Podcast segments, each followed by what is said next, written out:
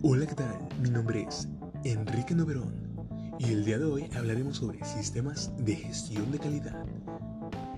Estos sistemas son la forma de trabajar mediante el cual una organización asegura la satisfacción de las necesidades de sus clientes, por lo cual debe realizar una planificación antes que todo. Estas sirven para conocer los objetivos dentro de una organización o una empresa, también para optimizar los procesos, ayuda a mantener y mejorar continuamente el desempeño de estos. Para ello, es necesario analizar una situación. Debe documentarse, después hacer un plan de calidad. Posteriormente, los protocolos deben de conocerse para llevar a cabo la revisión de los casos. Estas son importantes para obtener la mejora de la compañía. Los procesos serán mejores de manera interna. Gracias a ello, nuestros productos o servicios brindados serán de mejor calidad.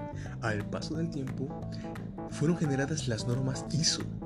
ISO, conocida por sus siglas en inglés, es Organización Internacional de la Estandarización, que fueron creadas en 1926 por el nombre de ISA. Se centraba anteriormente en la estandarización de la ingeniería mecánica, después se fue adaptando y cambiando el nombre a las ISO. Actualmente existen más de 10.000 normas ISO. Entre ellas destaca la ISO 9001. Esta es aplicable a cualquier organización. Orienta a sus productos, cumplan con las necesidades y expectativas de la gente.